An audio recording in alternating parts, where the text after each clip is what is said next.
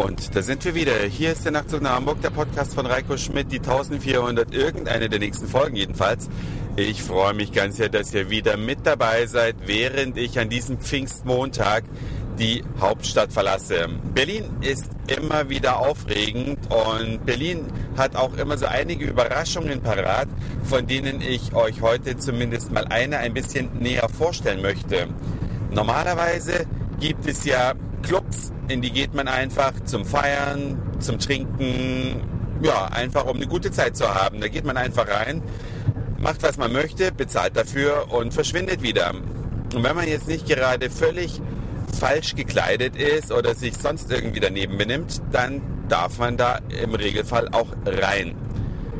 Was es allerdings hier in Berlin gibt und was mir so noch nicht bekannt war, das ist äh, ein sogenannter Club, der heißt Soho. Und den soll es auch in New York und irgendwo, ich glaube in London noch geben.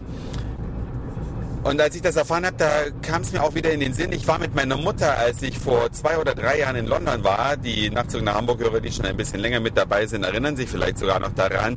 In so einem Club. Und da sind wir ohne weiteres reingekommen. Aber hier in Berlin muss man Mitglied sein. Und zwar für circa, wenn ich es richtig in Erinnerung habe, 900 Euro im Jahr darf man in diesen Club rein. Man muss also Clubgebühr bezahlen und dann darf man hinein. Und ich bin da gestern ohne, muss ich dazu betonen, Clubgebühr zu bezahlen, rein oder habe ich reingedurft und äh, habe dann auch gesehen, ganz, ganz interessantes, wenn ich es nicht sagen will, Publikum. Ich, ich beschreibe mal den Club so ein bisschen.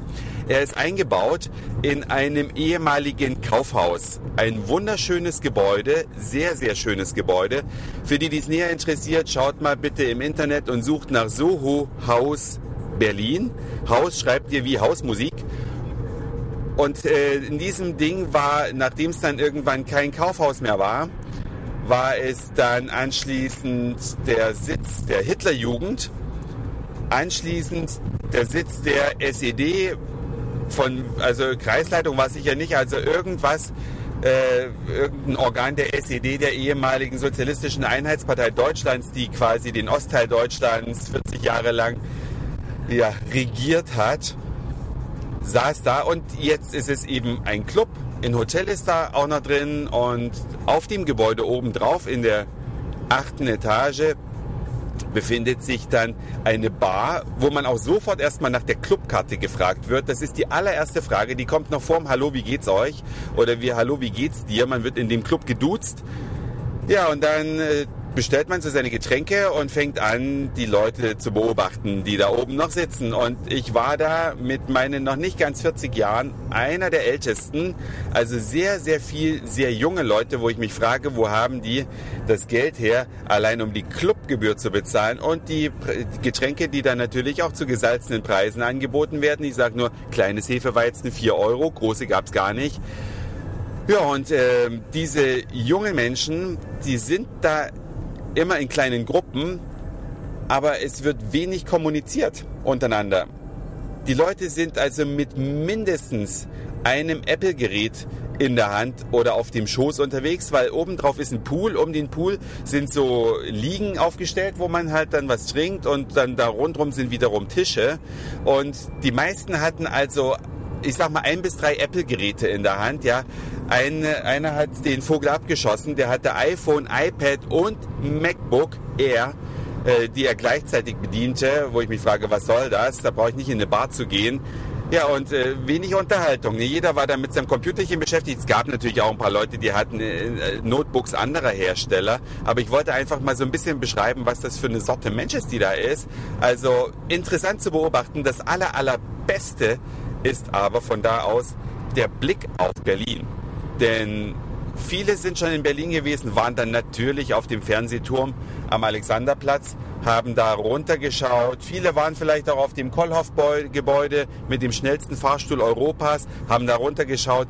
Von diesem Soho-Haus bietet sich mal wieder eine völlig neue Perspektive, zeigt, wie grün Prenzlauer Berg und Friedrichshain, die beiden an Mitte angrenzenden Stadtteile, tatsächlich sind. Es ist eine tolle Gegend und ich kann euch einen kleinen Tipp geben.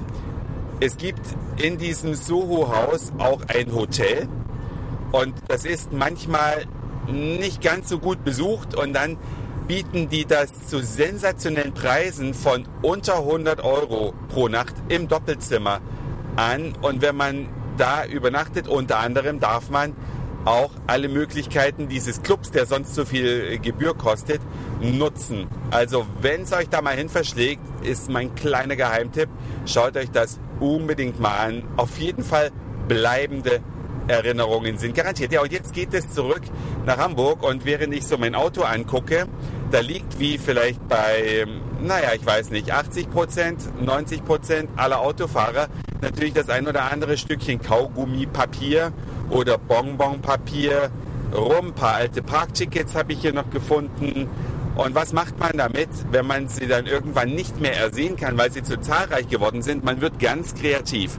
Das geht damit los, dass man so eine alte Kaugummihülle nimmt und da die ganzen kleinen Kaugummipapierchen reinquetscht, bis das Ding fast platzt. Und dann guckt man sich nach, nach dem nächstgrößeren Behältnis um, was hier irgendwo auch als Abfall liegt. Und zum Schluss landet man bei einem Getränkebecher von McDonald's, wo man dann äh, letztlich den ganzen Rest reinklappt. Seid ihr eigentlich auch so kleine Mini-Müllsammler? Also generell sieht mein Auto immer sauber aus, aber diese Parktickets und speziell Kaugummipapier, ja, die sammeln sich immer im Getränkehalter. Nicht im Aschenbecher im Übrigen, der ist sauber.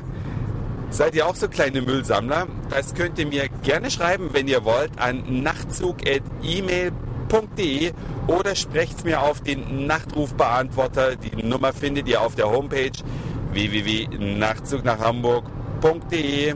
Tja, das war's für heute. Dankeschön fürs Zuhören, für den Speicherplatz auf euren Geräten. Ich sage Moin, Mahlzeit oder guten Abend, je nachdem, wann ihr mich hier gerade gehört habt. Und vielleicht hören wir uns morgen wieder. Euer Reiko.